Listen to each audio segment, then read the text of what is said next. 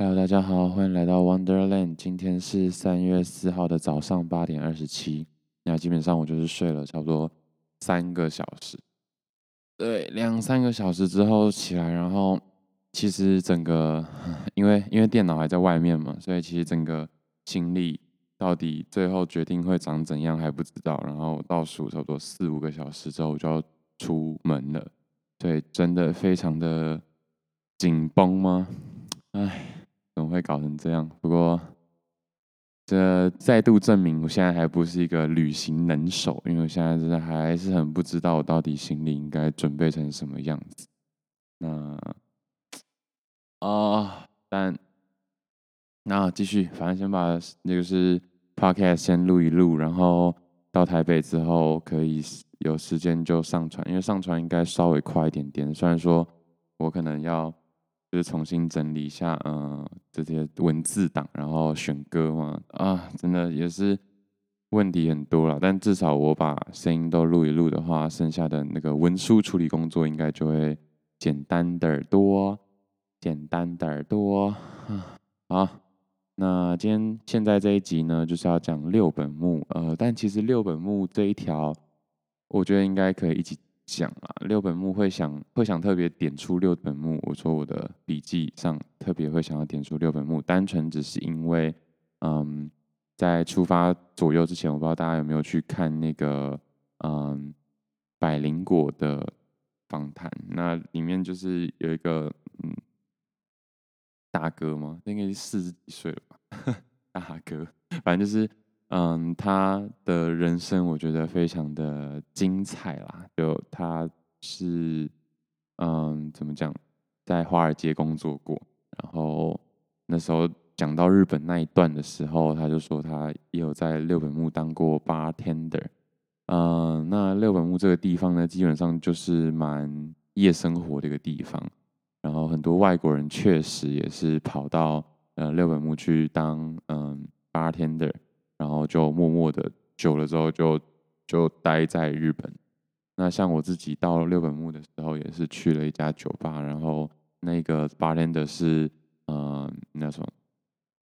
土耳其人，然后他也默默的待了二十几年了，真的还蛮夸张的。那其实我原本就想说可以一路到六本木，但我那一天最一开始其实也是从国立竞技。国立竞技场那边开始，应该说可以说是从元素，就是明治神宫这边开始，然后看完明治神宫之后呢，跑到表参道。表参道就是也是一个很西门町的地方嘛，就是一个很潮的地方，Apple 啊，就是啊一些大品牌都在那边。然后表参道之后再往往上走，我没记错的话，应该是会到乃木坂吧？对对对，这条线。会跟经过根津美术馆，然后一一直走之后，就会到乃木坂这一条乃木坂四六的那个乃木坂乃木坂，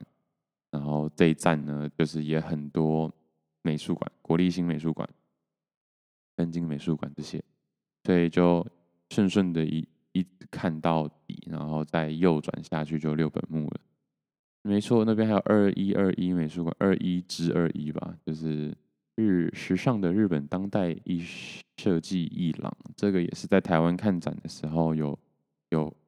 就是有注意到的一个地方，因为这里的建筑物好像也是安藤忠雄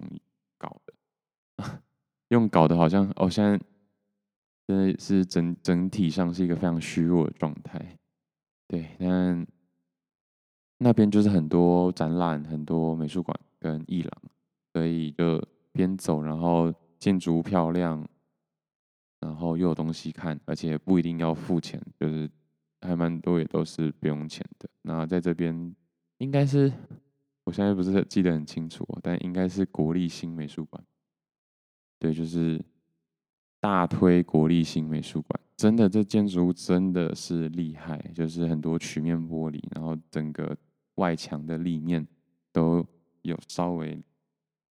嗯，其实一定有设计过，不是稍微设计过的问题而已，就是它的角度都不太一样，所以光线打下来的时候，不会让觉得让让你觉得，或是人看到的时候，啊、是没有，呃、怎么讲是没有变化的，是是变化性是很高，而且又整个曲面，然后进进进去的时候，那个门也不是随随便便的一个门。我只能说，就是盖这栋房子，应该说建筑物应该是真的超累。然后我也在去这个美术馆的时候呢，嗯、呃，看到一些我觉得很喜欢的艺术家嘛，但我 现在怎么有一点有一点累，然后不知道怎么去找到我那些的笔记，哎，真的是难呐、啊。宝坂凉平油画很漂亮，我只记得这个了吗？好了，应该应该确实只记得这个啊！天哪，对，但没办法，就是就是这样，就是老板娘平记得这个。如果我回来再听这一集的时候，再 Google 一次宝坂凉平这个人，嗯，我没记错的话，他。就是在里面的时候有放音乐，其实好像 怎么讲，有点顺便纪念这个人的感觉。然后觉得哦，如果美术馆可以搭配一些呃比较不一样的音乐的话，在看作品的时候也真的会有还蛮大的共鸣的。所以果然就是这些嗯声音、视觉还有触觉啊，我觉得日本的美术馆就真的是在。地板上的材质变化，我觉得是还蛮细节的。我确定，但我没记错的话，在台湾应该，嗯，在走到不同区域的时候的那个地板都差不多。至少我觉得，真的，他走路的那个，嗯，应该说参观的路线的那个地板的触感都很好，然后整洁也是一点啦。那硬要比的话，我觉得真的就是地板吧。我不知道大家，嗯，会不会觉得我就是，嗯，不知道要讲什么硬要讲的感觉。但我真的觉得就是这样。就连啊、那叫什么博物馆也是真的啦。它就是每一区的划分，不只是在嗯展览上，呃，做就是展品，因为有些是博物馆嘛，就是呃放就是反正展示品上。做区别，或者是整个灯光做区别，氛围啊，那个氛围也差很多吧。就是有些区域就特别暗，然后用光去呃，怎么讲，营造一个呃注意力的集中的感觉啊。然后再来就是地板，真的地板，我觉得是差最多的一个地方。对，然后看完这一整天，其实也走的算是很充实，因为我那天甚至也往上。到国立竞技场，就其实就是呃台北体育馆那种感觉，然后就到明治神宫外苑，然后那边就啊、呃、棒球，我觉得国立竞技场也真的是很不错哎，真的是他们不知道怎么在盖的时候就想到这么多东西，就是就算没有比赛，就算那时候算是某种程度的休馆状态，还是让嗯。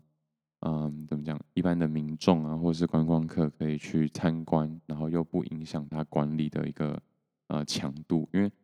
因为如果开放的话，里面就太多就是小房间或者是小地方，就还蛮难控管。可是国际竞技场外面那一圈，其实基本上都还是有办法去走动。那那一圈的风景也都很不错，所以推荐大家这一区真的是。不是涩谷区哦，这应该是表参表参道乃木坂到六本木，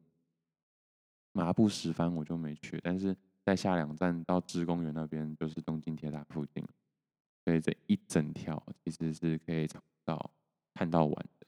就是你去，如果你你对美术馆那些艺廊有兴趣的话，这边真的是多到爆炸，三种美术馆，然后什么 Yokumoku Museum。就是都是很不错的建筑物，那就更不用说表参道那边，或者是原宿到表参道，还有表参道往上面拐一个外院区，外院区这些，嗯，地铁站都是很好逛的，对对，就是你在路面上都是很好逛，微热山丘、凤梨、苏南青山店。微热山丘、凤梨酥、南青山店，这个这个地方也是这个建筑物的木做的，嗯，一些细节跟工。其实这些也是在嗯那一天就去的那一天的前两三天，前三四天，跟一个台湾的弟弟，他是建筑系的，就是聊到，然后他就说啊，可以去那些哪些哪些。然后我想说六本木本来就我想去，然后外院前也是。只是那时候我就只是说啊，明治神宫棒球场就觉得啊很不错，想去看看。结果旁边的国立竞技场其实更有看点，那也确实是还不错。这就是自己一个人玩，然后有很多时间的好处啦，就是跟嗯当下的时候去跟不同的旅行的人一起交互一些旅行情报，然后你有时间的话就可以再去看看走走，然后。大致上就是这样。好，十分钟差不多，谢啦。